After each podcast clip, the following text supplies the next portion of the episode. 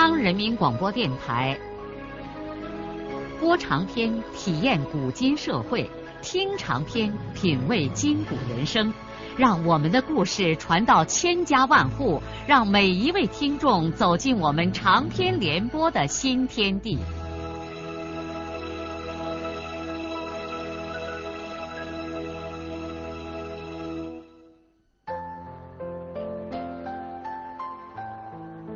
听众朋友，请继续欣赏荣获茅盾文学奖的、由中国文联出版社出版的路遥的长篇小说《平凡的世界》，由李野墨演播。顾先生号完了脉，让张有志把舌头伸出来。老先生探头瞧了瞧，说：“哼，你到镜子前面看看你的舌头。”张有志在镜子里看见他的舌头竟然黑的像一块焦炭，他大惊失色的问顾老：“这这是不是不治之症啊？” 你不要紧张，这是恶热所致。像你这样的好身体，根本就不敢大补。我刚才看了小杨给你开的方子。他弄错了。你先前觉得四肢无力、吸气不畅，主要是活动太少，而且又过食。俗话说：“黄连治好病无功，人参吃死人无罪呀。”老先生说着，便给张有志开好了方子。张有志接过方子。大吃了一惊，顾老的方子只有两味极其普通的药：生地五十克，硼砂零点五克。虽然药钱只花了两毛八分，但是第一剂药下肚，那发绿带黑的粘痰就接二连三的吐出来了。这一天。张有志感觉到身体不错的时候，门里进来一位穿西装的人，笑嘻嘻的说：“ 呃，张书记，听说你病了。”张有志认出来，这是柳岔乡闻名全县的农民企业家胡永和。这个人曾经给张有志送过一根特别好的高丽参和其他的一些东西。张有志让有和坐下。我已经不是什么书记了，你有什么事儿啊？哈哈，也没什么事儿，呃，就是啊，就是这。接着，这位农民企业家就迫不及待的把他准备和省电视台合拍《三国演义》的事儿，又天花乱坠的说了一遍。张有志漫不经心的说：“嗯，好事嘛，啊，我已经不管事儿了。你还是去找找周文龙和马县长谈谈吧。”这个时候，胡永和又从黑人造革皮包里拿出五盒人参蜂王浆，要给书记留下。张有志一见“人参”二字，就像见了毒蛇，恐怖的把手一摆：“你拿走，你赶快拿走，以后再也不准搞这一套了啊！”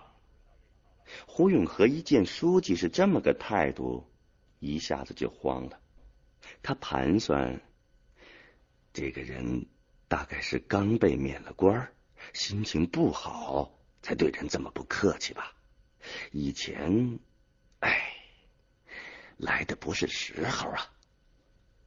胡永和赶紧收起了人参蜂王浆，有点狼狈的退出了张有志的家门。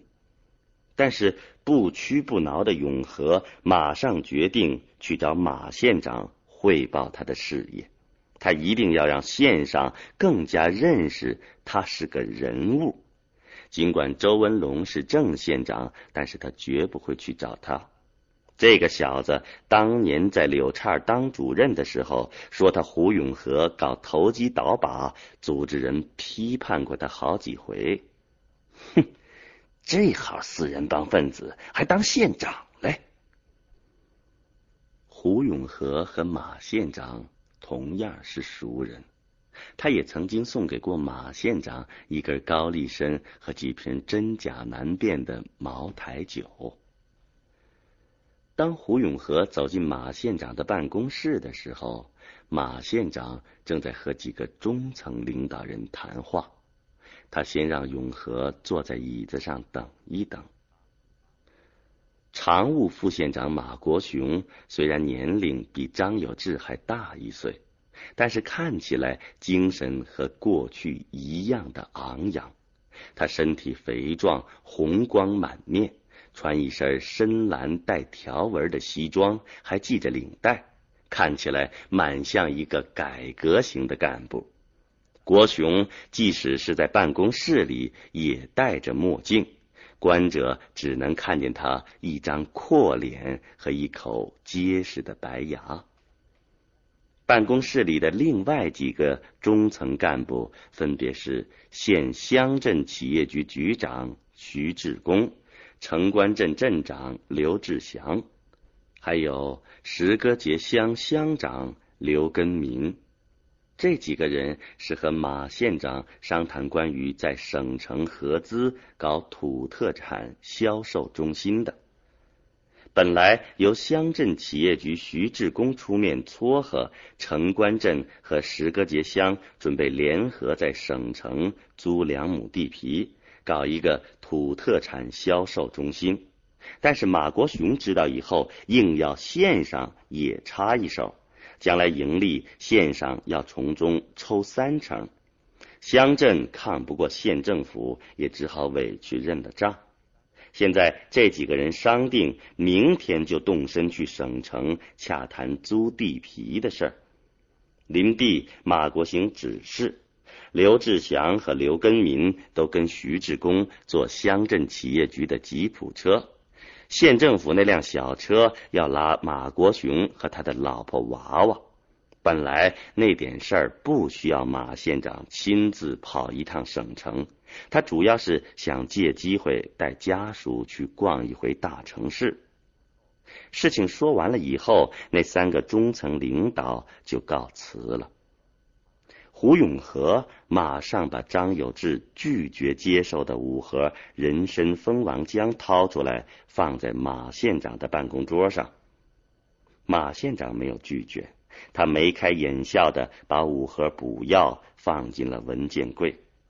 胡永和又把一条良友烟搁在马县长的文件柜后面的小桌上，这才把拍《三国演义》的事儿向马县长吹了一通。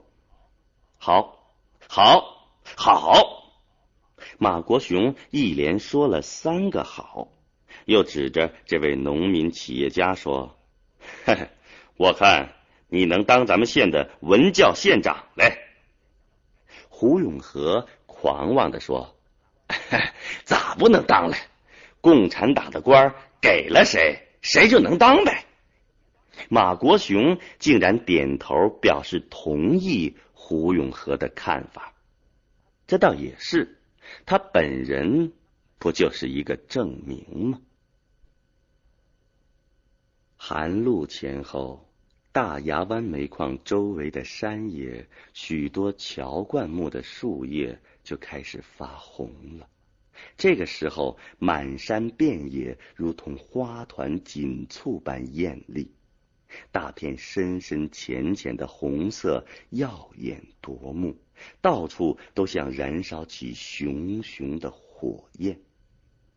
雨季结束后的天空纯净而湛蓝，米谷黄了，苹果在枝头露出红艳艳的笑脸。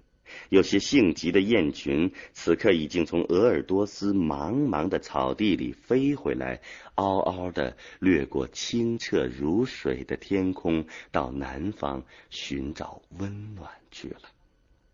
这样的大好时光，常常使人不由生出许多莫名的激动来。孙少平上井以后，如果是白天，他总会迫不及待的走出矿区，走向如火如荼的山野之中。他面对着满山红叶，回首往事，莫想未来；或驻足伫立于林间小路，或缓缓漫步于溪流河畔。折一枝红叶在手，听万顷松涛澎湃，欢欣与忧伤共生。在这一片无声的热烈之中，人既想流泪，又想唱歌。这样的时候，孙少平就忘记了他是刚刚从喧嚣激烈、如同战场一般的井下上来的。他现在看起来不像一个煤矿工人，倒像是一个多愁善感的诗人。不必指责一个煤矿工人会产生这样的情调吧？尽管他们干的是又脏又累的活儿看起来粗粗笨笨，有的时候还说一些脏话。但是在他们中间，又有多少外人所不了解的丰富的内心世界和细腻的心理情感呢？但是孙少平在这红叶如火的山野里，到底想了些什么呢？他也说不清楚。也许这正如诗人们通常所具有的那种情况一样吧。不过，每当孙少平从大自然的怀抱里返回来的时候，就像是进行了一次沐浴一样的爽快。这是精神的沐浴，他的心情因此而格外的好。最近生活中还有一些值得他高兴的事，他已经被任命为桐城矿务局的青年突击手。过几天就去出席表彰大会，他不全是为了荣誉而高兴，而是感到他的劳动和汗水得到了承认和尊重。他看重的是劳动者的尊严和自豪感。在这个世界上，只有人的劳动和创造才是最值得骄傲的。另外，他最近分别接到了父亲和哥哥的来信，说他梦寐以求的新窑洞已经修建好了。哥哥还在信里详细的描绘了这院地方的气派和双水村人的反应。少平激动的一次又一次的想象着那个地方。只有像孙少平一样从贫困农村走出来的青年，才能深刻的体会他为这件事情的激动。那个地方的荣辱盛衰，永远牵动着他的心肠。现在，老人们终于住进了新窑洞，这了却了孙少平此生以来最大的一桩心愿。孙少平也从家里的来信知道，哥哥已经承包了石歌节乡的砖瓦厂，事业正到了红火处；而嫂子违反目前的计划生育政策，又生了一个小侄女，起名叫燕子。妹妹兰香也来信了，说她和那个叫做吴仲平的同班同学已经基本上确定了关系。说还去了男朋友的家，男朋友的父母对她都很好。少平只是没有想到吴仲平是省委领导的孩子，不过他既没有感到荣幸，也不为兰香担忧。他的妹妹谁的儿子也配。少平决定给妹妹每个月寄的钱再加十块。他知道妹妹有了男朋友。也就有了社会交往，总得多一些花费。兰香现在还没有结婚，除过上饭馆，她不应该花男朋友的钱。不知道兰香懂不懂这一点？少平心想，他一定会懂的。几天以后，少平便以青年突击手的身份到桐城去参加了那个表彰大会。会议只开两天，少平也没有认真参加，而是到街上逛着，看能给明明买个什么东西。他每次出门，无论是到同城还是到省城，首先想到的就是给明明买个什么。明明也习惯了少平的这个习惯，每次只要少平从外面回来，他首先就问：“叔叔，那给俺买了些啥嘞？”说着便自己动手在少平的提包或者衣袋里翻起来，惹得慧英嫂常埋怨少平给明明惯下了这个坏毛病。这也没有办法。少平和明明之间建立了一种无法言传的感情。让少平感到高兴的是，他在广东来的一个小商贩手里买到了一个香港出的儿童书包。这个书包的样子很新颖，面料是十分考究的丝绸，有一种波光闪闪的细腻质感。少平同时也买到了明明嚷嚷了很长时间的彩色铅笔，另外他还给小黑子买了一个铜铃铛，这也是明明盼望已久的东西。明明说，人家孩子的狗脖子上都拴着这么个铃铛。会议开完以后。少平就满意的带着他给明明买的礼物，以及局里奖给他的奖状和其他的奖品，回到了矿上。到了大牙湾，正是中午刚刚吃完饭的时光。他知道他自己的班是晚上十二点下井，现在人都在地面上。他首先找到他的师兄兼下属安锁子。问了他走后这几天的生产情况，安锁子说都好着嘞，就是他把一个协议工在掌子面打了一顿。少平抱怨他的师兄说：“，谁叫你打人嘞？哎，你呀，那小子，嗯，头茬炮放了，还在回风巷里睡觉，嗯，我就。”嘿嘿嘿嘿。打的重不重啊？不咋重，呃，就是鼻子嘴里流了点血呗。安锁子呲着牙不在意的笑了笑。他还能不能再下井啊？咋不能啊？澡堂子里还给我巴结了一根带嘴的纸烟呢。孙少平也就没有再管这件事儿。井下不好好干活，挨几个耳光子，那也不是什么大不了的事儿。少平先回宿舍，把自己的东西放下，就匆匆的往慧英嫂家里走去。他没有吃午饭，慧英嫂肯定给他准备好了。慧英嫂知道少平今天中午回来。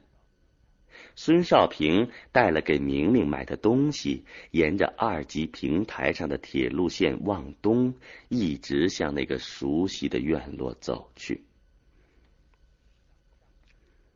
上水管旁的小土坡的时候，少平就看见了那一串串爬出院墙的紫红色的牵牛花和结子的沉甸甸的向日葵的圆盘。每次走向这个院落，少平都有一种按捺不住的激动。这个地方是他心灵获得亲切抚慰的所在，也有他对生活深沉厚重的寄托。这个院落呀，少平进了慧英嫂的家门，见饭桌上的菜用碗扣着，酒杯。搁在了老地方，慧英已经为他准备好了午饭，只是少平进的门来，看见明明正哭着，慧英嫂急得撩起围裙，不停的擦手。少平把装东西的提包搁在柜台上，弯腰抱住了明明。怎么了？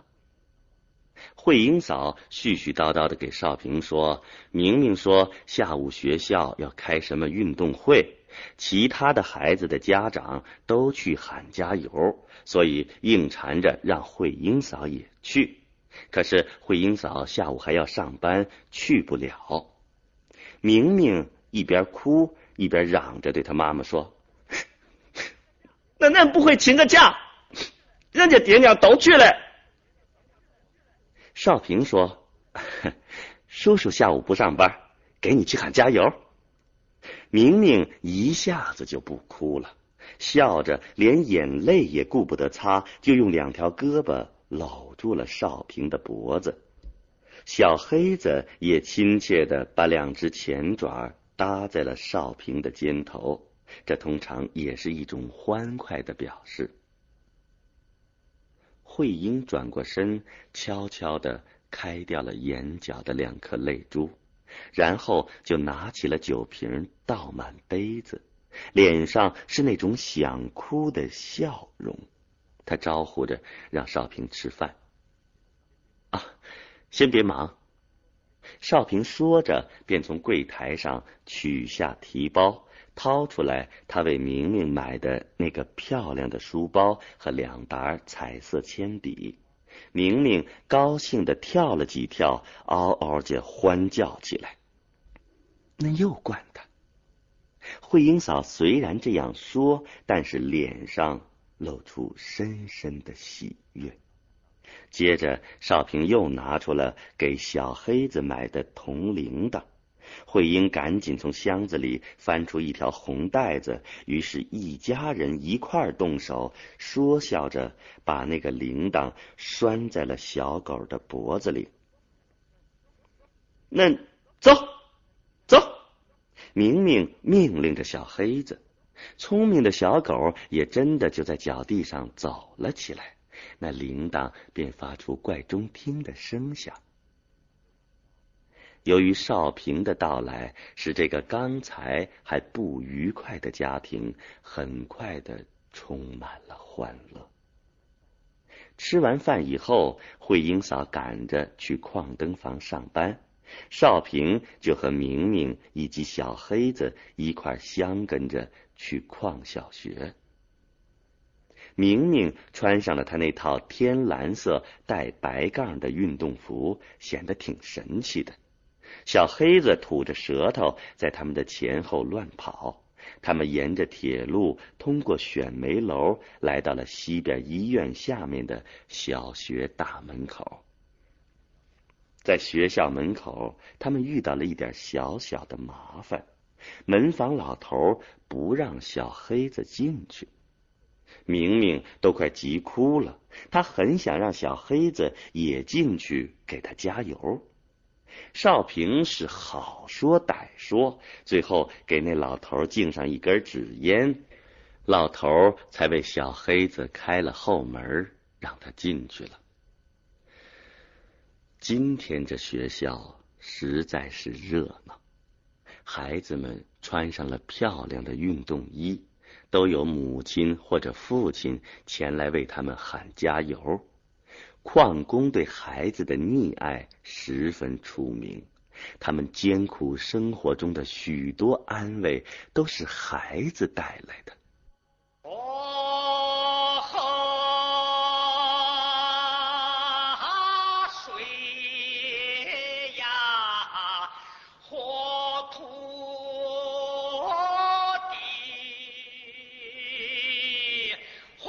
路遥的长篇小说《平凡的世界》今天就播送到这里。